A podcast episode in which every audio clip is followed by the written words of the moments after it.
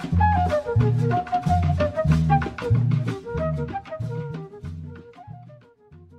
Salut à toi qui écoutes, bienvenue sur Dom Talk Podcast, le podcast Outre-mer. Ici on raconte le parcours de vie des personnes originaires de Guadeloupe, Martinique, La Réunion, Guyane et Mayotte. Nous sommes plus de 2 millions et nous voix compte et j'ai décidé de te les partager. Si mes épisodes te plaisent, je t'invite à les partager autour de toi, à les liker, à les commenter. Retrouve mon actualité sur Instagram Dom Talk Podcast.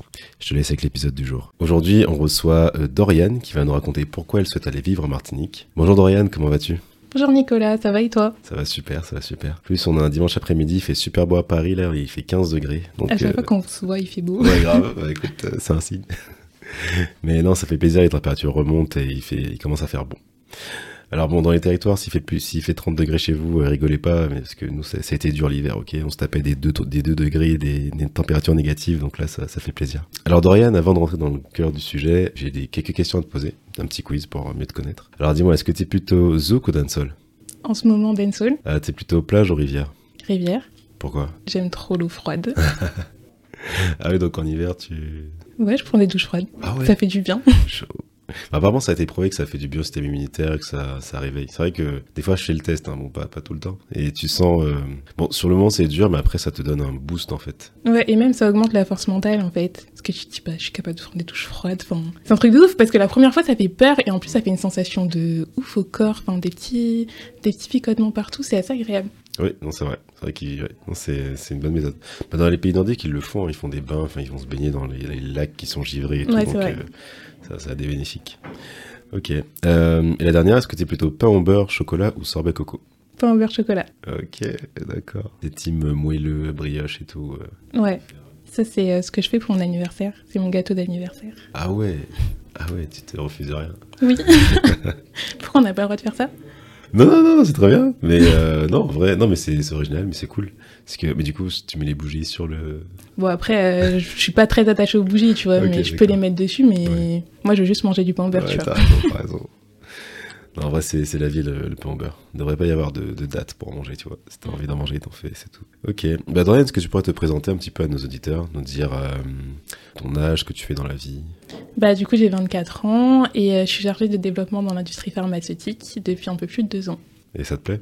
Oui, c'est intéressant. Même si euh, j'aimerais bien. Euh, je suis ouverte à une reconversion professionnelle. Et il y, a des secteurs qui t'intéresseraient? Euh, bah Après, la chimie, il y a plein de domaines dans la chimie. Donc, il y a le secteur de l'environnement qui m'intéresse, il y a la cosmétique, voilà, il y a plein de choses. T'as as envie de changement au niveau professionnel en ce moment? Oui, faire une petite pause au moins.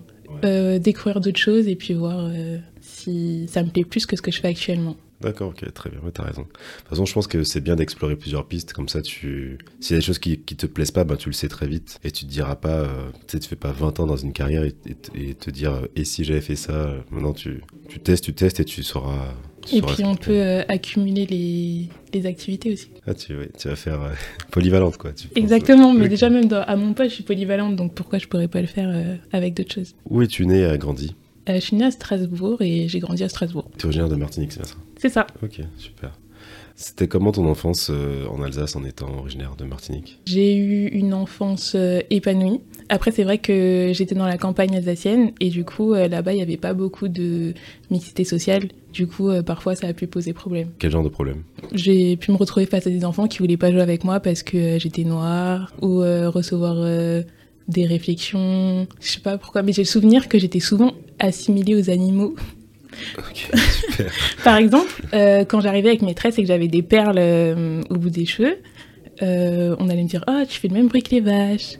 Ou qu'est-ce qu'on pouvait me dire d'autre? Voilà, et du coup, par exemple, si je portais mon afro, on allait me dire Oh, tu ressembles à un mouton. Ou des choses, c'est comme de la laine, des choses comme ça. Ou voilà, quand on voulait me faire un semblant de compliment, on allait me dire Oh, t'as des yeux de biche. Enfin, j'ai des yeux d'humain, pourquoi tu me dis que j'ai des yeux de biche? Les yeux de biche, c'est. C'est moins connoté, on va dire, quand même. Oui. Mais en général, c'est plutôt. Oui, on peut le dire à tout le monde. Oui, voilà. Mais, euh, mais oui, enfin, vu que tu avais déjà des compliments déplacés, c'était trop déjà. Voilà, c'est ça. Ok. comment tu réagissais face à ces remarques? Bah, euh, je me sentais humiliée qu'on puisse me dire des choses aussi absurdes et euh, j'étais un peu dans l'incompréhension. Parce que du coup, moi, j'ai grandi dans un paysage médiatique où j'étais représentée, enfin, à part les membres de ma famille, quand je voyais la communauté noire à la télé, c'était pas dans des conditions très favorables. Et du coup, euh, je m'identifiais pas à ça. je m'identifiais euh, au schéma classique d'une famille qui pouvait être représentée blanche à la télé, tu vois. Et du coup, euh, j'étais rejetée par les gens à qui je m'assimilais, du coup. Et voilà, du coup, c'était... euh, D'accord, ouais, c'était c'était compliqué. ouais. Ok, d'accord. Est-ce que pour toi, là, c'est important d'avoir des modèles qui Oui. te représentent? Ouais. À quel niveau pour t'inspirer, pour te dire que c'est possible de faire telle ou telle voie Entre autres, oui, c'est bien de voir euh, des gens de sa communauté avoir accès à tout, euh, tout faire. Enfin, c'est vrai, quand j'étais petite... euh, Enfin, oui, en fait, je pense que, ouais, du coup, t'accumules plein de croyances limitantes parce que, ben, tu... Tu dis, ouais, mais est-ce que je pourrais être avocate? J'ai jamais vu de noir avocat. Est-ce que je pourrais être organisatrice de soirée J'en ai jamais vu. Enfin, des choses comme ça. Est-ce que tu as des modèles, toi, d'ailleurs, maintenant? Dans la communauté noire ou autre, même Euh, oui, j'en ai pas mal. Ben, Il y a des auteurs de livres, euh, ben, des avocats entre autres, des, hum, des scientifiques. Euh, voilà. Après, ne me demande pas les noms parce que D'accord, pas de problème. je risque de, Ok, de me mais- tromper. Mais en tout cas, il y a des gens qui t'inspirent et Oui. d'accord, plus que ok. Tu, tu trouves que ça, ça évolue depuis que t'es petite? Enfin, il y a plus de modèles qui te ressemblent et qui montrent justement des voies de parcours euh, exceptionnels entre guillemets. Ben, je sais pas si on a plus, mais j'en vois plus. Parce que aussi, il y a les réseaux sociaux, parce que j'ai changé de région, parce que voilà. T'es passé de quelle région à quelle région? Du coup, euh, de l'Alsace à la région parisienne. Ok, oui, forcément, oui, ça, je pense que ça a changé. Parce que du coup, quand ta famille était en Alsace, vous étiez, vous étiez la seule famille antillaise? Dans mon village, oui, on était les seuls noirs du village. Pendant un moment, après, il y a eu une deuxième famille, mais Ouais, donc ça. ok. Ok, ça- Et après, je crois qu'ils ont déménagé en plus, ils sont même pas restés. Ok, d'accord. Ok, donc oui, bon, ça a pas été. Ouais, donc vous avez été ouais, minoritaire pendant longtemps. Ouais. Ok, d'accord. C'est quoi ton rapport avec ta culture martiniquaise du coup? Ma culture martiniquaise, elle était présente à la maison. Euh, J'en étais fière. Et euh, j'y faisais souvent référence euh, dans les... hum, à l'école, dans les devoirs, on pouvait choisir les sujets. Ok, donc ouais, donc, dès que tu pouvais en parler, tu t'en profitais. Si par exemple, je sais pas, il y avait, il y avait des sujets sur euh, la faune, la flore, tu trouvais par exemple des animaux euh, locaux de Martinique et t'en parlais par exemple. Ouais, voilà, c'est ça. Ah, super, Ah, c'est bien. Et donc tu avais cette, euh, cette envie de, quelque part, d'être un porte-parole un peu de ton, ta culture et ton identité? Ouais, je sais pas si j'avais envie d'être un porte-parole, mais en tout cas, euh, moi j'aimais bien ma culture, mon identité, et, et voilà, j'aimais bien en parler. Et en plus, c'était cool parce que du coup, je pouvais demander à mes parents de l'aide, parce que du coup, ils connaissaient mieux que moi, et du coup, on passait un petit temps à bosser sur mes devoirs et tout, c'était cool. Qu'est-ce qui t'ont transmis tes parents de ta culture euh, martiniquaise, antillaise? Alors, ils m'ont transmis les habitudes culinaires et le savoir-faire gastronomique. Ils m'ont transmis leurs connaissances sur la pharmacopée martiniquaise, donc euh, je sais pas, par exemple, l'atoumo ou le groutin. Euh, la musique, euh, l'art de tresser nos cheveux, et euh, il y a certainement d'autres choses que j'oublie, mais en tout cas, ils ont tout fait pour que j'ai accès à la culture en me mettant euh, au centre aéré quand on était en vacances en Martinique, ou en m'emmenant sur des sites culturels quand on était là-bas. Et du coup, t'avais l'occasion d'aller souvent en vacances en Martinique? Oui, j'y allais assez régulièrement, on va dire tous les deux, non tous les trois ans. Et parfois, enfin c'est arrivé une fois qu'ils m'envoient toute seule, donc du coup ça faisait deux ans. Et après du coup l'année d'après je suis retournée avec eux et voilà. Ok. Tu préférais les vacances avec ou sans les parents Alors petite avec eux et maintenant c'est pas que je préfère sans eux, mais euh, je peux faire sans eux. Ok. D'accord. Comment tu les as vécues du coup ces vacances euh, quand t'es à Martinique Bah alors déjà c'était des moments où je retrouvais la famille, donc euh, c'était cool. Euh, je voyais principalement, principalement les bons côtés, parce que quand t'es jeune tu réalises pas forcément les réalités du territoire. C'est pas toi qui paye les courses, c'est pas toi qui conduis, tu vis pas le quotidien de l'école. Et du coup j'étais entourée de personnes qui me ressemblaient quand j'étais euh, au centre aéré. Et mais par contre ils avaient pas forcément les mêmes références que moi en termes de hum, d'espace, de végétation ou même de climat. Mais sur d'autres points, ils me comprenaient. On recevait euh, par exemple la même éducation. Voilà, ça se ressemble un petit peu. Euh, les filles pouvaient avoir le même rapport à leurs cheveux que moi. Elles comprenaient ce que c'était de passer euh, le samedi après-midi à se faire coiffer. Et aussi, ils comprenaient le créole. Du coup, t'as parlé de quand on est petit, on réalise pas forcément les réalités du, du territoire. Pour toi, c'est du coup à quel moment t'as, par exemple, la vie chère, t'en as parlé, la vie chère, etc. Euh, à quel moment t'as pris conscience de ces réalités? Euh, bah, quand j'ai commencé à aller en Martinique toute seule, sans mes parents, et que bah, je devais financer mes vacances, euh, j'étais là, oula, euh, je pars trois semaines, tout ça de budget quand même. Ou bah du coup, en fait, tu compares tes courses là-bas et tes courses ici. Bon, après, tu fais pas les mêmes courses, tu consommes pas pareil parce que t'es en vacances. Tu vas faire moins de courses parce que tu sais que tu vas aller au restaurant, mais aussi t'entends les gens autour de toi en parlaient. Tu vois, quand il y a des repas de famille, il y a quelqu'un qui, retourne, qui, revient des, qui revient de vacances, il va dire Ah ouais, mais t'as vu, les prix ils ont grave augmenté, euh, euh, telle chose coûte tant, etc. etc. Ok, ouais, très bien. Euh, t'as as parlé du créole, qu'on te, on te comprenait euh, quand tu parlais créole. Alors, moi, je parlais pas créole. Tu, tu parlais pas ok. bon, est-ce que. D'accord. Mais, euh, mais du coup, oui, il parlait créole, du coup, j'imagine, au centre aéré. Je sais plus. Tu sais plus Je sais plus si j'entendais beaucoup les enfants parler créole. Ouais, ok, ah ouais, ok. Oui, peut-être qu'il y avait encore cette image de. Enfin, c'est vrai que le, quand t'es petit, enfin, les enfants, euh, c'est mal vu de parler créole, en tout cas. C'est en train de changer, mais à notre époque, je pense que oui, il y avait encore cette mauvaise image. Du coup, toi, tu, tu comprends le créole? Oui, Ok. Et pourquoi tu le parles pas, du coup? Euh, parce que j'étais mal à l'aise par rapport, et je le suis encore un petit peu, par rapport à mon accent, où j'avais l'impression de manquer de vocabulaire. Voilà, j'avais peur qu'on me juge et qu'on se moque de moi parce que je parlais pas bien. Et du coup, parce que là, tu vas. D'ici un mois, parce que c'est le 17 mai, c'est ça C'est ça. tu, tu, tu vas vivre en Martinique. Est-ce que, du coup, tu penses pouvoir en profiter pour plus parler le créole ou... Bah oui, c'est le but. Ouais, c'est le but? Ouais. Enfin, ça, c'est une des motivations. Enfin, c'est pas vraiment une motivation, en tout cas, c'est un objectif cette année de, bah, de pouvoir euh, employer le créole dans ma vie quotidienne euh, sans problème. Ok, très bien, Ouais, c'est super. De toute façon, je pense que c'est un peu comme toutes les langues, c'est quand plus tu la pratiques et plus tu vas la maîtriser et plus tu auras aussi confiance dans la, en la pratiquant. Exactement. Et euh, voilà, et de toute façon, il n'y a pas de... Je pense, euh, une fois que tu es dans le- l'environnement culturel, c'est plus facile aussi. Parce que quand tu es en Alsace ou sur Paris, euh, ça peut être plus compliqué. Quoi. Voilà, et puis finalement, euh, il y a que des adultes autour de moi. Enfin, en tout cas, dans... quand j'étais en Alsace, il y avait que des adultes autour de moi qui, qui parlaient créole. Après, on m'a jamais dit euh, non, on ne parle pas créole, mais j'allais dire quoi à des adultes en créole, quoi. Ouais, je comprends. Ok. Enfin, à partir de quel âge t'as quitté la, la région alsacienne? Euh, J'avais 17 ans, juste après mon bac. Ok. Donc t'es venu faire tes études sur Paris? C'est ça. Ok. Bah, qu'est-ce que Paris t'a apporté en termes culturels? Est-ce que ça a permis de te rapprocher de la communauté antillaise? Comment t'as Est-ce que t'as senti la différence entre bah, la région alsacienne et la région parisienne en termes de vécu de ton identité antillaise? Alors oui, j'ai vu une différence. Déjà, euh, il y avait beaucoup plus de mixité sociale. Quand je suis arrivée euh, sur Paris, je me suis rendu compte que j'exprimais peu ma culture martiniquaise. Euh, par exemple, la musique que j'écoutais en soirée, enfin, j'allais dire je subissais. je subissais pas la musique des autres, mais euh, j'imposais pas mes goûts musicaux, par exemple. Ou euh, c'était bien aussi de pouvoir aller au restaurant et de manger des plats antillais ou même africains. Enfin, retrouver des saveurs que je connaissais plutôt que d'aller, euh, je sais pas, j'ai même pas d'exemple. Aller dans un bistrot parisien classique quoi. Voilà, c'est Ouais, ça.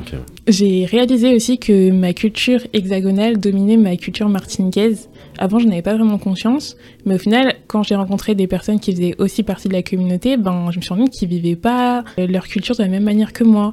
Et euh, même, enfin, on me l'a fait remarquer aussi. Bah déjà, euh, les personnes racisées ils me disaient, euh, toi, t'es bizarre un peu, tu te comportes comme une blanche. Ok. Mais est-ce que maintenant tu dirais que le rapport a changé? Est-ce que ta culture antillaise est- a repris le dessus sur la culture hexagonale ou elles sont à 50-50 Ça varie en fonction des jours? Comment, co- comment tu qualifierais maintenant le, le rapport entre les deux? Je, je saurais pas euh, les Quantifié Les quantifiés, voilà. Les deux sont présentes. Mais je pense que la culture hexagonale est quand même plus présente parce que je suis en hexagone, forcément. Enfin, t'es obligé de t'adapter à l'endroit où tu vis. Enfin, tu me dis si je me trompe, mais peut-être que maintenant, comme tu as remarqué le, enfin, l'importance de la culture hexagonale, tu as envie de d'aller plus profond, enfin, en tout cas de creuser la culture en martiniquaise, antillaise pour euh, t'a- enfin, comment dire, te- t'approprier les, les codes et C'est ça. mieux, mieux maîtriser en tout cas les codes. Exactement. Ouais. Et au-delà de les maîtriser, enfin, juste les vivre. Enfin, voir la Martinique euh, tout le long de l'année, vivre tous les événements. euh, voilà, je sais pas, manger du crabe euh, à Pâques, euh, faire le carnaval, fêter Noël. Être en Tchèpeya, comme on dit, quoi. Exactement. Ok. C'était quoi ton, c'était quoi ton déclic de te dire, bon, vas-y, euh, je vais vivre en Martinique? Vivre en Martinique, ça a toujours été une option parce que depuis que je suis petite, mes parents parlent d'un potentiel retour. Du coup, euh, voilà, je m'étais déjà familiarisée avec l'idée et je me visualisais depuis assez longtemps euh, vivre en Martinique. Finalement, ça s'est pas fait. Donc, euh, bon, moi, j'ai vécu ma petite vie comme ça. Et en fait, euh, j'ai toujours été attirée par euh, la zone anti-Guyane. Enfin, je savais que je voulais quitter la France hexagonale. Et c'est vrai que mon choix se portait plutôt sur la Guyane au départ. Parce que c'est sur un continent. Donc, je pensais que j'allais avoir plus d'opportunités professionnelles ou même que ça allait être plus simple de m'adapter. Parce que voilà, vivre sur une île, c'est quand même. Euh, Enfin, ça implique quand même certaines choses, je pense. Parce que je sais pas, j'ai encore euh, jamais vécu sur une île, donc. euh, Ok. tu penses, en- enfin, c'est-à-dire, ça, ça implique quoi? En termes d'ad- d'adaptation, tu veux dire? Ou... Plus au niveau du climat, les intempéries, euh, cyclones, etc., les ondes tropicales. Voilà, je pense plutôt à ça. J'ai aussi envie de vivre dans un, dans un environnement où les gens me ressemblent, euh, où les gens ont la même culture que moi. J'étais fatiguée aussi d'être un peu confrontée à l'ignorance des hexagonaux face au département d'outre-mer. Et du coup, j'étais euh, à un stade de ma vie où euh, j'avais un, j'ai un CDI, euh, un appartement en location, j'ai mis en place une routine de vie qui me convient. Du coup, euh, j'arrive assez à visualiser ce à quoi, pourrait, ce à quoi ma vie pourrait ressembler euh, d'ici 5-6 ans, tu vois. Et euh, du coup, je me disais, bah, est-ce que c'est vraiment cette vie-là que tu as envie de mener en hexagone, métro, boulot, dodo euh, Voilà, aller en Martinique euh, une fois. Par an, à peu près, ouais. Voilà, Quand on- la chance. voilà euh, si tu peux. ouais. Et euh, du coup, euh, on va dire que la réflexion n'a pas été si évidente que ça parce que ben j'ai mes amis ici, j'ai mes parents ici, je connais que la vie ici. Et finalement, la réponse était non. Donc voilà. Et du coup, pour revenir au, au déclic, je l'ai eu en 2022 quand je suis partie seule en Martinique. Alors j'avais, je l'avais déjà fait quand j'étais plus petite, mais du coup, c'était mes parents qui géraient. euh, qui avaient géré euh, mon voyage et sur place j'étais gérée par euh, mes grands-parents et un de mes tontons. Ça faisait dix jours que je passais des vacances vraiment incroyables. J'étais vraiment trop bien et je me disais ouais mais c'est juste parce que t'es en vacances, tu vois, tu vas pas au travail, euh, tu dois juste être En mode chill, ouais. Exactement. Et du coup, j'étais euh, dans les embouteillages au niveau de Fort-de-France et j'allais vers le Robert. Euh, là, je me dis, mais en fait, faut vraiment que tu vives la vraie vie ici. C'est-à-dire euh, travailler, vivre, enfin voir la Martinique toute l'année, vivre toutes les étapes de l'année, comme je disais tout à l'heure. Et voilà, donc j'ai passé le reste de mes vacances avec cette petite idée en tête. Et finalement, euh, trois semaines après, euh, quand j'étais dans la salle d'embarquement, j'étais déjà en train de regarder les billets d'avion pour repartir. Donc euh, voilà. Ok. D'accord, ah, super. Comment tu le prépares, ce, ce retour en Martinique? Enfin, cette, cette, cette arrivée à Martinique, pardon. Alors, euh, je me suis dit que j'avais trois problématiques à gérer pour préparer mon départ. C'était le travail, le logement et mon moyen de locomotion sur place. Du coup, euh, bah, à mon retour, je me suis, je me suis basée sur, euh, sur la fin de mon bail et sur euh, ma période de... À ton retour sur Paris. Voilà, c'est ça. À mon retour sur Paris, je me suis basée sur la fin de mon bail et sur la... mon temps de préavis euh, Pour le Pour- ton CDI, ouais. voilà, pour pouvoir quitter mon poste. Parce que du coup, ton bail, c'était. En fait, euh, j'étais euh, j'étais en coloc Ok. et euh, on s'était dit on reste deux ans en appart et après on part, on mène nos vies, on, on réalise nos projets et du coup ça tombait en mars 2023. Du coup bah, je suis partie de ça. Je me suis dit bon t'as trois mois de préavis. Donc euh, après faut savoir que je suis rentrée de la Martinique en septembre aussi.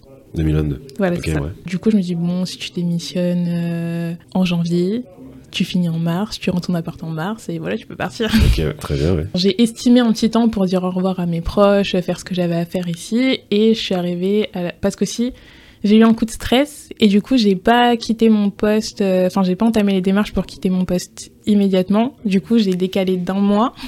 J'ai démissionné en février. Du coup ça fait que je termine euh, mon, mon contrat à la fin du mois là. Euh, du coup, on est en avril, à la fin du mois d'avril, du coup. Voilà, c'est ça. Et pour ton logement, du coup J'ai rendu mon logement en mars comme prévu et euh, là je suis retournée chez mon père en attendant pour euh, me préparer et en plus ça me permet euh, d'économiser un loyer, c'est toujours ça le prix. Et voilà. Et en plus comme ça je passe du temps avec mon père avant de partir. Ok, super, trop bien. Il en pense quoi, lui, de ton... du fait que tu ailles vivre en Martinique? Il a été un peu surpris, je pense.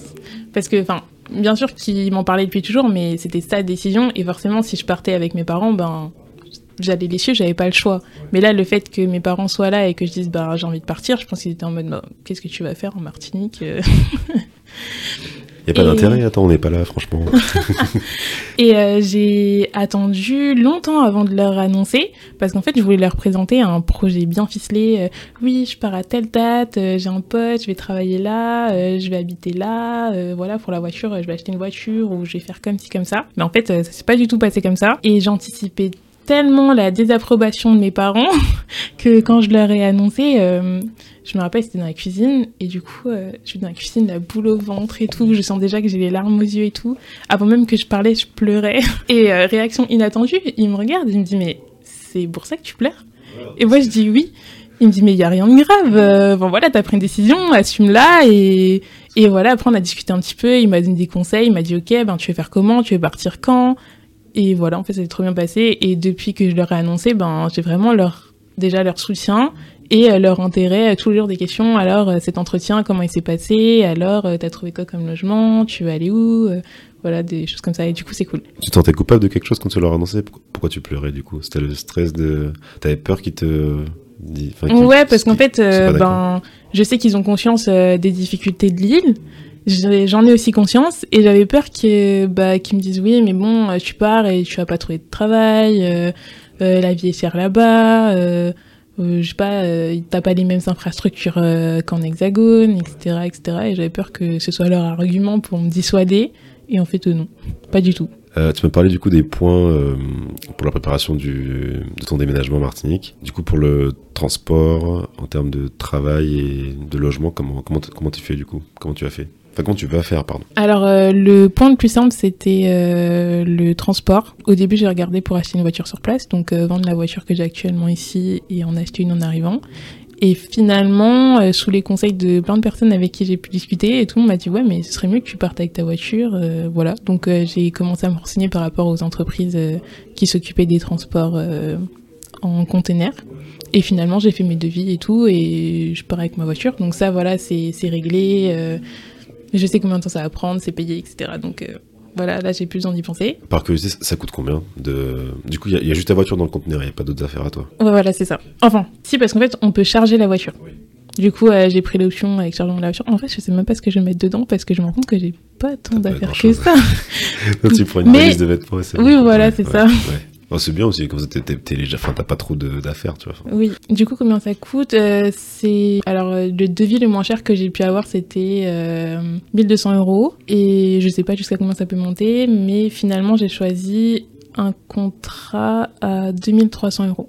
Ok, d'accord. Voilà, puisque je le sentais mieux avec. Euh, ça se passe comment du coup? Tu la, tu la déposes où la voiture? Alors euh, là, c'est une agence qui est en région parisienne, donc ce sera à Gennevilliers. Je la dépose à Gennevilliers. Eux, ils s'occupent euh, de l'emmener jusqu'au Havre. Euh, ils la stockent, je crois, pendant une semaine. Et ensuite, elle fait le voyage pendant deux semaines. Et sur place, tu récupères ta voiture sur un parking. Mais après, il y, en a, y a d'autres, comment on dit, des agences. du coup, tu dois tu peux faire récupérer ta voiture, mais du coup, si tu veux payer moins cher, tu peux l'emmener toi-même au Havre, mais au final, tu payes l'essence, tu payes peut-être euh, le logement une nuit euh, là-bas, tu payes le train pour revenir. Et le temps que tu perds aussi, enfin. Oui, voilà aussi. Et ça, ça prend combien de temps, du coup, en général, la traversée? Le minimum, je crois que c'est 10 jours, et le maximum, c'est 8 semaines. Mais après, je pense pas que ce soit la traversée, c'est juste euh, le stockage, voir quand est-ce que le bateau part, etc. Et peut-être, euh, je sais pas, qui fait des escales. Euh. Du coup, quand tu arrives le 17 mai, tu peux récupérer ta voiture euh, tout de suite ou Non, la voiture va arriver après moi parce que si elle arrive avant, il y a aussi des frais de parking. Ok. D'accord. Ah oui, oui, oui effectivement. ouais, j'avoue, ouais. ouais. Si elle arrive depuis le 10 mai et que tu payes une semaine. Ouais, voilà, c'est ça. Ok, d'accord, ok, très bien. Euh, et du coup, les autres points au niveau logement et, professionnel, comment, comment ça se passe de ton côté? Au niveau du logement, ben, du coup, comme je suis pas dans la situation où je reviens vivre en Martinique, mais j'y vais tout simplement et que mes parents sont là, je peux pas juste rentrer chez mes parents. Et euh, j'avais pas envie d'impliquer euh, d'autres membres de ma famille un petit peu plus éloignés que mes parents dans tout ça. Donc sur les conseils de mon père, j'ai quand même demandé à mes grands-parents si euh, ce serait possible euh, qu'ils m'hébergent en temps. Mais après réflexion, alors j'ai une réponse positive, mais après réflexion, je me suis dit que ce serait quand même bien que je me prenne euh, un logement à moi, même si c'est pour une courte durée. Ça me laisse le temps de me poser, j'ai mon espace à moi, ça me laisse le temps bon, je reviendrai dessus après, mais de, de trouver un travail, de voir où est-ce que je vais travailler, comme ça, ça, je peux m'adapter aussi. Euh... Même en termes de distance par rapport voilà, c'est ça. bien sûr. Et euh, du coup, je sais que qu'aller chez mes grands-parents, c'est une option. On va dire que c'est mon plan de secours. Et du coup, au niveau du logement, ce que j'ai fait, c'est que je me suis pris un logement provisoire et en fonction de ce qui va se passer, j'aviserai. Ok, super. Es, euh, du coup, as pris, c'est Airbnb que tu as pris C'est ça. Ok, d'accord. Ok, très bien. Pendant combien de temps, du coup? J'ai pris pendant un mois et du coup, ce sera sur Fort-de-France, comme ça. Oh, c'est central. Ouais, voilà, c'est ça Et souvent, de toute façon, les zones d'activité, c'est Fort-de-France, Lamentin, Ducos, donc ouais, Voilà, c'est ça. ok, super. C'est pour Bon, ça que. Si t'es au 3 tu prends la pétrolette le matin, et au moins t'as pas de. Aussi. T'as, t'as- t'as Y a de pas les bouchons. T'as pas les bouchons, ouais. et puis tu commences sur l'eau, c'est sympa. C'est un mood. Ok, trop bien. Euh, et du coup, au niveau bah, professionnel, Alors du coup, au niveau professionnel, ben, quand j'ai commencé à préparer mon départ, je me suis dit, bon, tu pars pas tant que t'as pas de travail. C'est quand même la base, il faut une euh, source de revenus, euh, voilà. Et euh, du coup, j'ai commencé à me renseigner sur les postes qu'il faut y avoir, donc en passant par les plateformes de d'embauche classiques. Indeed, Pôle emploi, etc. Exactement, donc euh, j'ai postulé. J'ai pas eu beaucoup de réponses, mais pour les réponses que j'ai eues, euh, on me disait ouais, bon, on a besoin de quelqu'un rapidement. Donc euh, voilà, si vous n'avez pas encore démissionné et que vous avez une période de préavis de trois mois, euh, on va trouver quelqu'un d'autre quoi. Donc euh, voilà. Après avoir fait ça, j'ai commencé à faire des candidatures spontanées. Donc j'ai me suis fait une petite liste d'entreprises où je pouvais, euh, où mes compétences pourraient être utiles. Voilà, j'ai envoyé des candidatures spontanées. Par contre, alors j'ai eu des retours, mais c'était directement des retours négatifs parce que voilà, les entreprises elles n'étaient pas en période de recrutement. Je voyais que euh, le fait que je sois encore en poste, ça me freinait en fait dans ma recherche. Donc je me suis dit bon ben, il va être temps de peut-être euh, démissionner comme ça au moins tu sais que t'as tu sais, enfin, tu peux dire à un potentiel euh, employeur à quelle date tu es disponible. Donc euh, voilà, j'ai pris mes dispositions vis-à-vis de mon employeur actuel en hexagone. Et en fait, ça n'a pas été mieux. Ok. L'argument de je suis dispo d'ici deux mois, non, pas du tout. Bah après, euh, là, je suis encore à un mois, du coup, c'est-à-dire que toutes les démarches que j'ai faites avant, j'étais encore à trois mois ou à deux mois, donc ça reste quand même des périodes assez longues. Je me suis posée, je me suis dit, bon, est-ce que tu as vraiment envie de, de rentrer, enfin de rentrer, d'aller en Martinique euh, en tant que salarié? Et est-ce que tu as envie de rester dans ce domaine-là? Donc euh, je me suis posée et je me suis dit, bon, qu'est-ce que tu peux faire d'autre en attendant euh, de décider? Et je me suis souvenu qu'en fait, après ma licence, euh, je m'étais renseignée par rapport au service civique. Et en fait, c'est euh, le moyen de s'investir associativement, enfin de s'investir dans un organisme associatif tout en ayant une petite rémunération. Donc je me suis dit, bon, euh, regarde s'il y a des missions là-bas, parce que du coup, je savais pas du tout euh, si... Enfin, je savais qu'il y en avait en France hexagonale, mais je savais pas s'il y en avait euh, en Martinique ou même euh, ailleurs dans le monde. Et en fait, euh, ouais, il y en a partout. Et en fait, il y avait plein de- d'offres de, service civique et en plus euh, plein de missions qui, qui me stimulaient. Je me disais, ah, mais ce serait trop intéressant de travailler là-dessus et tout. Et euh, l'avantage du service civique, c'est que t'as pas besoin, enfin, normalement, pas besoin de qualification particulière. Donc, c'est quelque chose que tu peux faire entre 16 et 25 ans. Et comme j'ai pas encore 25 ans, je me suis dit, oh, bah, trop bien. Et en plus, tu peux le faire qu'une seule fois. Donc, je me suis dit, bah, heureusement que tu l'as pas fait euh, avant. Ah oui, t'as donc cette, cette carte-là que tu peux utiliser. Voilà, c'est ça. Et du coup, je me suis dit aussi que ben, si je partais sur un service civique en sachant que c'est un contrat à, du- à durée déterminée, et ben, ça me laissait en sursis sur place pour euh, trouver un, un autre poste euh, plus, bah, du coup, à durée indéterminée. Tu parlais de reconversion professionnelle au début de l'épisode. Est-ce que tu penses que la Martinique sera le lieu de ta reconversion? Sûrement. Est-ce que le retour au pays a un aspect politique pour toi? Euh, oui, parce que du coup, euh, il y a la question du génocide par substitution qui se pose. De ce que je comprends, c'est encourager le départ des locaux vers l'hexagone et euh, attirer les hexagonaux sur l'île avec des postes alléchants. Et du coup, je me dis que ben, mes grands-parents maternels, du coup, qui ont connu le pumidum, j'ai pas envie de dire qu'ils ont été victimes de ça, parce que voilà, ils ont une belle vie et tout, et c'est trop cool. Mais euh, je me dis que s'il n'y avait pas eu cet euh, organisme, bah du coup, ils auraient sûrement fondé leur vie, euh, enfin leur famille en Martinique, et du coup, peut-être que ma mère serait pas née, mais peut-être qu'elle serait née en Martinique, peut-être que mon père serait jamais parti non plus, peut-être qu'il serait rencontré là-bas, peut-être que je serais née là-bas, peut-être que j'aurais grandi là-bas. Bah oui, j'ai envie de rentrer parce que parce que je me dis que sans les démarches politiques de la France avec ces systèmes-là, et ben peut-être que j'aurais connu la vie là-bas. Je sais pas si c'est compréhensible ce que je dis, Si, si. Non, en fait, non, je, je pense que tu dis que quelque part, t'es le fruit d'une politique qui a voulu euh, bah, vider les territoires d'une partie de leur population et qui a fait que, en fait, bah, une grande partie des, des descendants du Bimidum, des, du coup des personnes qui ont quitté les territoires dans les années 60 à 80 pour venir travailler en France, bah, forcément, ils sont venus travailler, ils se sont installés, ils ont rencontré bah, leurs partenaires de vie, ils ont fait leur famille, et derrière, ben, t'as une grande partie d'originaires des Outre-mer n'ont pas connu leur territoire d'origine ou peu. Enfin, tu as, eu l'occasion d'aller en vacances, mais certains pas du tout et n'ont pas développé d'attache plus que ça avec le territoire.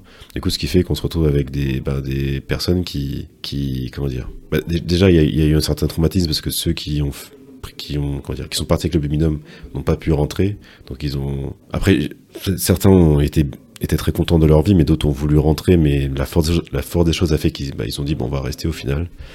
Et bah, ça fait des situations effectivement, bah, du coup il y en a qui n'ont pas connu leur, leur, leur territoire, donc c'est ça peut être problématique à certains points. Et euh, bah, je, je comprends ton envie de vouloir euh, bah, connaître euh, bah, tes origines, tu vois. Ok, merci d'avoir expliqué ce que je voulais dire. Ouais, c'est parfait. Ah c'est mon métier. tu ouais. fais bien. J'envoie des fleurs. Merci, merci. Ok, et oui, non, mais c'est, de toute façon, c'est, compréhensible. Enfin, c'est tout à ton honneur de, de vouloir rentrer, de, de connaître davantage ton île et ton territoire. Et aussi, euh, je sais pas si je vais pouvoir faire quelque chose ou vraiment m'investir sur ces causes-là, mais euh, j'aimerais bien me pencher sur euh, la question de la monoculture de la banane et sur l'impact du chlordécone sur les sols. Ah, t'es sur un gros dossier, toi. vas-y, vas-y. Non, mais c'est. Parce que ça a ouais, des conséquences euh, conséquentes sur euh, la population. tout à donc, fait. euh, Des impacts directs. voilà, donc je sais pas si je pourrais faire quelque chose, mais en tout cas, j'ai vraiment envie de vraiment m'informer, même si voilà, j'ai quelques notions. Et voilà, après, je pourrais le faire même si j'étais pas sur les territoires, mais bon, si j'y suis, autant me renseigner vraiment. Non, bien sûr, de toute façon, on a besoin de. Comment dire Je, pense que c'est un combat qu'il faut pas lâcher. Il faut continuer à en parler, à donner l'information, parce que il y a plein de gens ici qui ne le savent pas aussi. Il faut que nous, aussi sur le on trouve des solutions en termes de. Déjà, savoir quelles terres sont exploitables, tracer tous les aliments qu'on cultive et qu'on consomme, parce que y- on sait pas ce qui est contaminé. Aussi, les, eaux sont contaminées, donc c'est-à-dire la pêche aussi est contaminée, donc en fait, c'est un- une vraie problématique. Enfin, tu vois, le, le chlordécone, ça a des impacts aussi sur. euh, ça crée des, des pubertés plus jeunes, ça crée des bébés mal formés, Des cancers, des cancers, voilà, les cancers de la prostate, on est les premiers mondiaux en termes de cancer de la prostate. cancer du sang aussi, je Cancer du crois. sein, ouais, ouais. Et on se retrouve avec des jeunes filles qui ont de l'endométriose. C'est une vraie problématique, tu vois. Donc c'est, voilà, ça, c'est un sujet qui a eu des graves conséquences sanitaires et qui est, enfin là, le, enfin en gros, le, je c'est le Conseil d'État, je crois, qui a dit qu'en gros, euh, bah finalement, non, c'est, enfin, le, un jugement a été rendu pour dire que, bah finalement, euh, ils- en fait, ils ont pas reconnu l'aspect. euh, le, problème du chlordécone n'est pas un problème au final. C'est-à-dire que il y, y- y aura pas de poursuite, voilà. En fait, y ils ont abandonné les poursuites et il y aura pas de jugement, il y aura pas de procès contre sur le sujet du, chlor- du chlordécone. Alors qu'on sait qu'en gros les, vrais les acteurs ça a été euh, bah, les planteurs de bananes, les politiques de l'époque, l'État français, mais voilà, en- gros on a imposé une, une population et il n'y aura pas de conséquences. Donc voilà. Est-ce que tu as des craintes par rapport à cette nouvelle vie qui t'attend? Ah oui. Ma première crainte, je dirais, c'est de me retrouver euh, éloignée de ma famille et de mes amis. Ensuite, euh, donc ça c'est plus ma crainte par rapport à l'hexagone. Et mes craintes sur place, ben ça va être euh, la vie chère, les insectes. Oui, pourquoi? T'as peur des insectes? Ouais, je suis pas fan. La dernière fois, j'étais avec une araignée dans, dans ma cuisine, j'ai pleuré et je me suis dit, mais comment tu vas faire en partie? Après, j'ai fini par la sortir, hein, mais Ouais. J'ai eu du mal.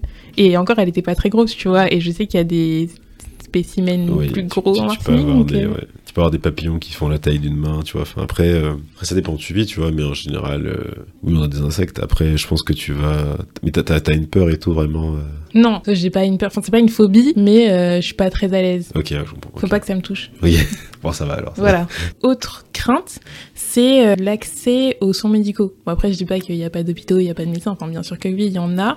Mais par exemple, enfin, je peux voir dans ma famille qu'il y a beaucoup de personnes qui font euh, le voyage euh, Martinique-Hexagone pour avoir accès à certains soins. Donc voilà, j'ai peur de me retrouver dans cette situation-là un jour. Ouais, non, mais ça, c'est une vraie. Enfin, il y a une vraie problématique de déserts médicaux en Martinique. On manque de spécialistes.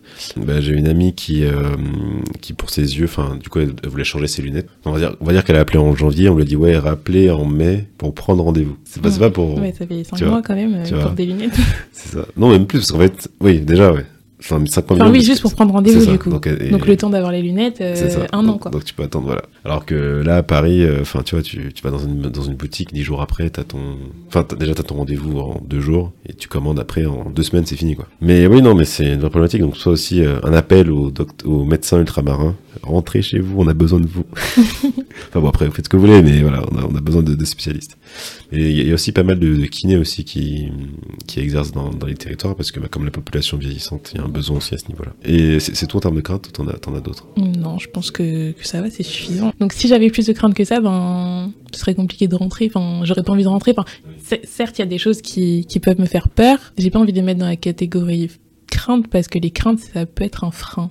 Sais, il y en a, genre, ça leur, ça leur prend 10-15 ans pour rentrer. Et toi, t'as, en quelques mots, tu te dis, vas-y, j'y vais. En gros, ma question, ce serait, euh, qu'est-ce qui t'a donné le courage de te lancer? Enfin, en gros, c'est, ouais.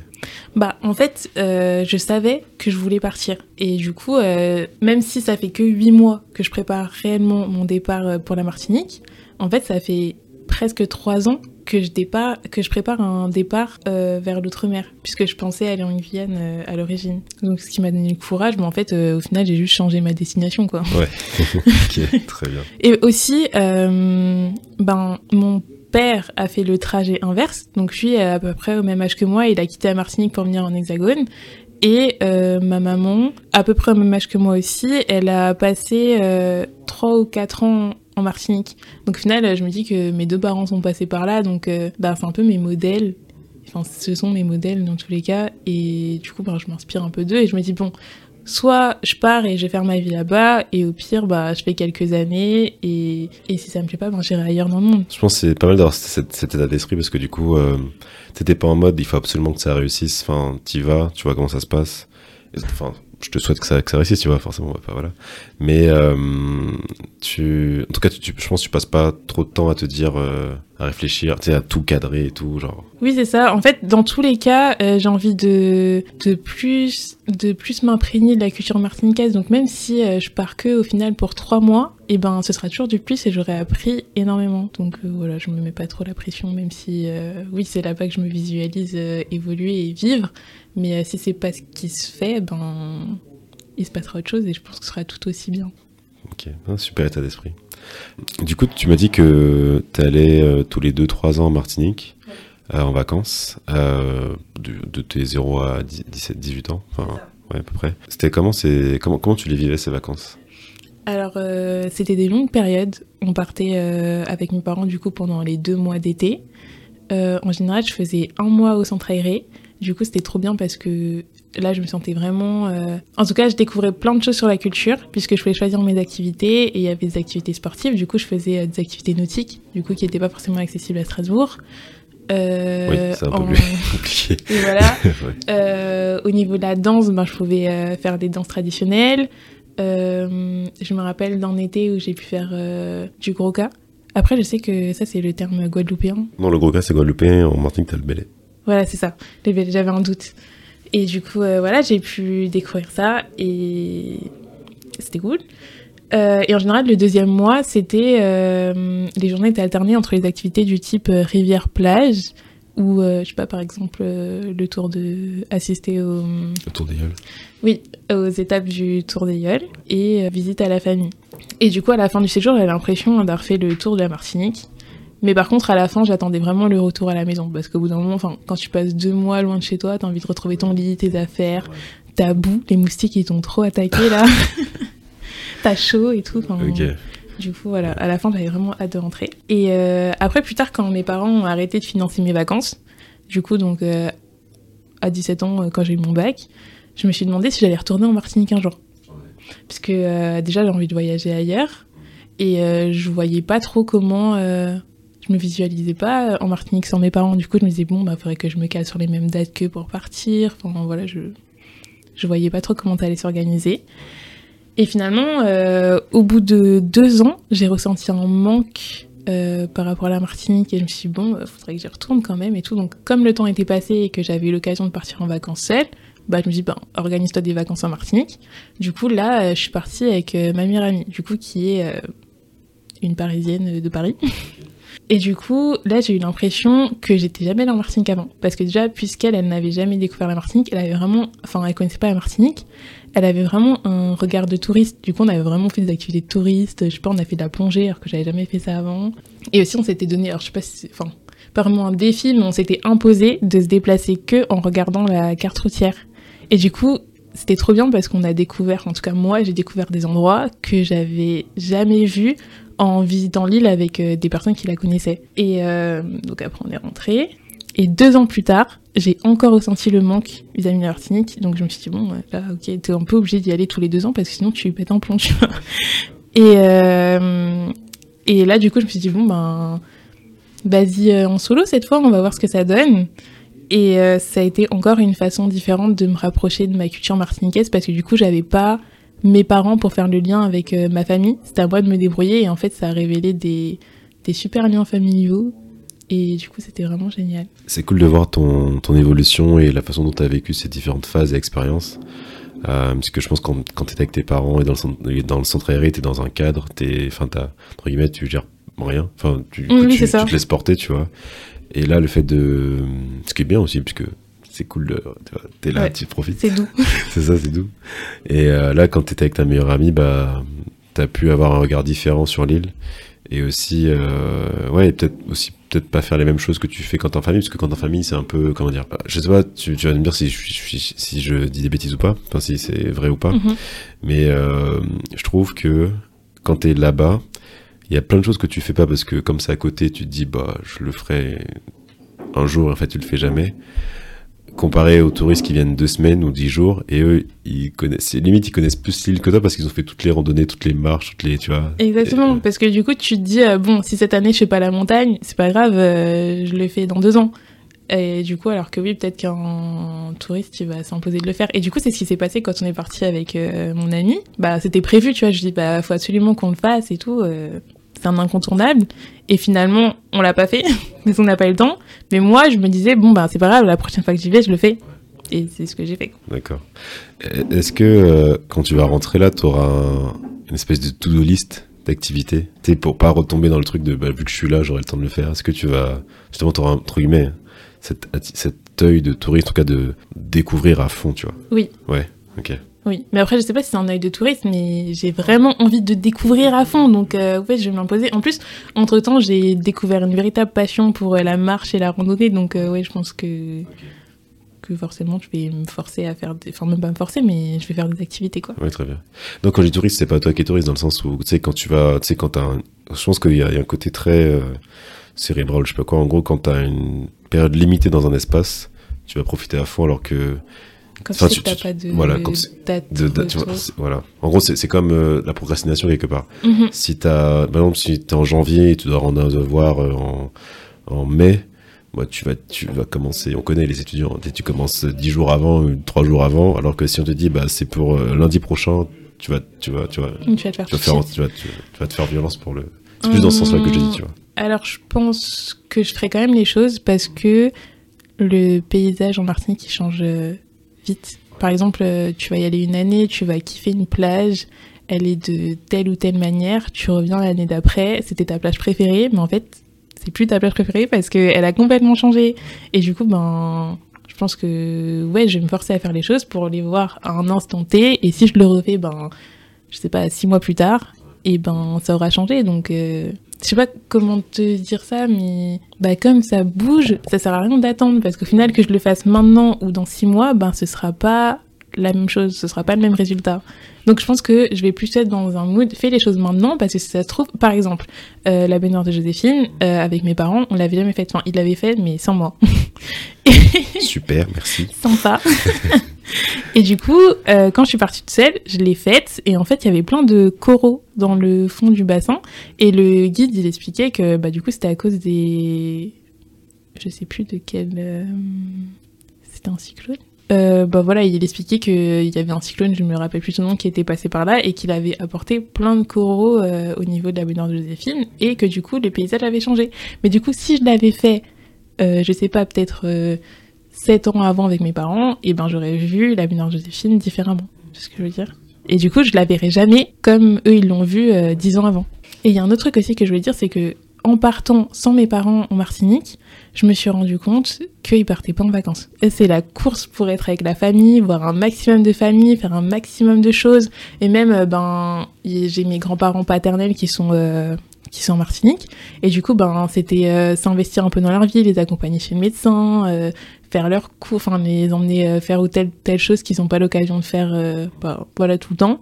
Et du coup, ben, c'est pas vraiment des vacances. Moi, j'ai l'impression que mes parents, ils rentrent à Martinique, ils sont encore plus crevés que quand ils sont partis, quoi. Même s'ils sont ressou- ressourcés parce que, voilà, le climat, ils sont chez eux, ils sont avec la famille, tout ça fait plaisir. Mais euh, je pense qu'ils ont quand même une charge mentale de il faut que je vois toute la famille, il faut que je profite de tout le monde, et voilà. Mm. Non, je, te, je comprends totalement ton point dans le sens où, euh, bah, vu que tu les vois qu'une fois par an, une fois tous les 2-3 ans quand tu rentres, t'as- en fait, quand, quand tu rentres en Martinique ou dans les, dans les territoires, tout cas, moi, de ce que je ressens, t'as trois impératifs. T'as un impératif, faut faire le tour de toutes les, tous les tatis, tous les tontons, voilà. L'impératif de, bah, d'aller à la plage, tu vois, enfin. voilà, profiter de la nature et tout. Et après, bah, c'est te reposer. Sauf que, et tu vas faire des activités à côté. Mais du coup, euh, en gros, euh, quand tu rentres là-bas, tu sais, le, le, mot, il, il, passe vite que tu es sur place. Donc, en fait, euh, et si, et si t'es pas allé voir les gens, quand tu repars, on te dit, bah alors, t'es pas venu me voir et tout. Enfin, du coup, c'est, t'as pas le choix, quoi. Donc, euh, il faut caler, si t'as 10, 15 jours, il faut réussir à caler, d'aller voir euh, toute la famille et tout, et à côté faire des choses et te reposer, et profiter des vacances, parce que c'est aussi des vacances, tu vois. C'est aussi pour ça que c'est pas possible de partir 10, 15 jours les familles sont grandes, si tu veux voir tout le monde, 10-15 jours, et en plus profiter euh, de la plage et tout, en sachant qu'il fera peut-être pas beau tous les jours. Ouais, c'est ça. Ouais, c'est marrant. Ouais, c'est minimum 3 semaines. Ouais, je suis d'accord avec toi. L'idéal, c'est d'être sur place. Voilà. Encore une fois, je suis d'accord avec toi. Ouais, très bien. Bah, du, coup, Dorian, là, on est, on est bientôt à la fin de l'interview. Euh, mais j'ai encore deux petites questions à te poser. Euh, Dis-moi, qu'est-ce qui t'a donné envie de participer à ce podcast? Euh, Bah déjà, je crois que tout le monde te dit ça, mais ton initiative, elle est vraiment enrichissante pour tes auditeurs. Et euh, du coup, j'ai été touchée et inspirée par plusieurs des invités que tu as pu recevoir avant moi. Donc, déjà, écouter ton podcast, ça m'a aidé dans ma démarche. Et euh, bah, participer aujourd'hui, c'est un peu ma manière de rendre ce que j'ai reçu. Et je me dis que si mon témoignage peut aider ne serait-ce qu'une personne, ben c'est cool. Et aussi, euh, enfin, préparer le podcast et préparer un peu ce que j'allais dire, ça m'a permis de me recentrer sur euh, mes motivations principales. Parce que, en fait, une fois que tu es dans le processus, et parfois tu es confronté à des situations euh, un peu compliquées, enfin voilà, les devis pour euh, la voiture ou voilà, même juste la recherche d'emploi, parfois c'est un petit peu démotivant et tu te dis mais pourquoi je m'en fiche ça? En fait, j'étais très bien là dans mon quotidien et tout, et en fait, euh, ça te permet de te recentrer sur tes objectifs et de enfin tes objectifs, tes motivations et de et aussi d'apprécier bah, toutes les étapes du processus parce que bah au final même si parfois je vis des choses un peu compliquées, bah au final je suis déjà en train d'apprendre. Tu vois, en région parisienne, tu avais ton dit, tu étais dans une zone de confort euh, qui, qui, est bien. Enfin, tu vois, je pense que beaucoup de personnes voudraient une stabilité professionnelle et tout. En fait, en gros, c'est un peu le débat entre la sécurité et ce que tu veux vraiment dans, pour ta vie. Enfin, et ton bien-être, en tout cas. Je, dis pas que tu étais mal en région parisienne, mais oui. je pense que c'était pas l'endroit où tu étais le plus. Euh... Stimulé. Ouais, voilà, oui. Mmh, ouais. Par, euh, par exemple, la nature. Voilà, avoir euh, c'est un peu un cliché de dire euh, il fait beau toute l'année, mais c'est vrai, le climat est non, différent, non, tu vois. Non, mais on- il faut, c'est c'est pas des blagues. En gros, je pense qu'il y a un vrai truc où tu es en hiver, quand t'as moins de soleil, moins de, de vitamine D, d'en- d'ensoleillement, ça joue sur le moral et c'est normal, le froid et tout. Enfin, c'est pas. Il y, en il y en a qui ne supportent pas. Enfin, il y a beaucoup de gens, donc c'est pas. C'est c'est pas. Faut dire, faut pas. Il faut pas avoir honte de dire ça, tu vois, et de se- ressentir ça, tu vois. Si tu si t'es pas bien dans un climat tempéré et tout. Et ben, Bah, c'est pas t'es pas bien, c'est normal. T'as le droit de pas être bien, tu vois. Enfin, faut, faut pas non plus s'infliger de ça, de vouloir s'adapter et tout ça. Enfin, ça c'est oui. Mais euh, et euh, attends, j'ai perdu mon fil. euh, et attends, du coup, je disais que attends, ça va me revenir. Euh, que j'avais mon CDI et C'est ça, oui, oui, ouais, ça, ouais. dans- tu étais dans une zone de confort et euh, t'as eu comment dire le, oui, le, le courage de, de te dire bah c'est pas ce que je veux, de faire face à ça et de te lancer. Et euh, non, c'est bien, c'est cool. Si t'avais un message à faire passer aux personnes qui ont un peu le même profil que toi, c'est-à-dire qui sont d'origine antillaise et qui ont grandi en hexagone et qui veulent rentrer, ce serait quoi? De se nourrir de l'expérience des autres. Euh, je pense que toutes les occasions sont bonnes pour euh, parler du retour au pays. Euh, Il y a plein de choses, il y a des conférences, il y a des livres, il y a des podcasts, euh, des vidéos YouTube. Écoutez.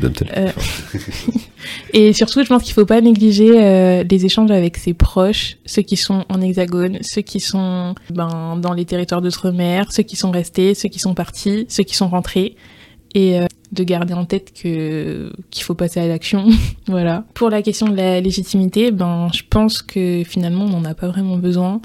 Et que ce qui est important, c'est euh, d'aimer sincèrement le territoire euh, sur lequel on a envie de s'installer et de vivre et euh, d'arriver avec euh, dans la démarche de respecter les locaux et avec de bonnes intentions pour les territoires en question. C'est marrant parce que c'est marrant du coup parce que il y a quelques jours j'ai interviewé Livia. où je pense que je, je sais pas encore dans quel ordre je vais publier vos épisodes, mais il y en a une qui sera avant l'autre. Bref, en tout cas vos épisodes vont sortir l'un après l'autre. Et euh, elle a un peu le même parcours que toi. Elle, elle a grandi euh, de 0 à 6 ans, elle est, en Martinique, et après elle est arrivée en région bordelaise. Et du coup, là, elle rentre avec sa famille cet été, euh, définitivement, elle a, avec son mari et ses deux enfants. Et, euh, du coup, on parlait aussi de, en fait, euh, du coup, elle, va aussi, elle aussi, elle avait, par contre, elle s'est beaucoup posé des questions. Elle était moins dans l'action que toi. Elle, elle a, elle, a, elle a beaucoup réfléchi à son retour. Et du coup, tu vois, elle se mettait des barrières toute seule.